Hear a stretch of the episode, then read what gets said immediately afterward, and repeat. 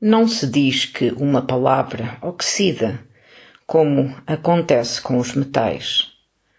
Mas há palavras que enferrujam e não sei o que fazer para as limpar, para que elas tenham o brilho da primeira vez em que foram ditas, no caso de podermos saber qual a primeira vez em que uma palavra foi dita.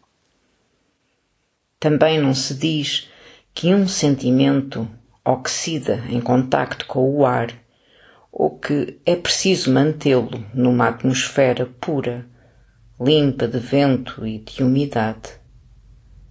Pelo contrário, é quando se encontra exposto ao tempo que o sentimento ganha a força que lhe permita resistir ao efêmero. Porém, estas palavras que parecem oxidadas, podemos passá-las pela esponja do sentimento.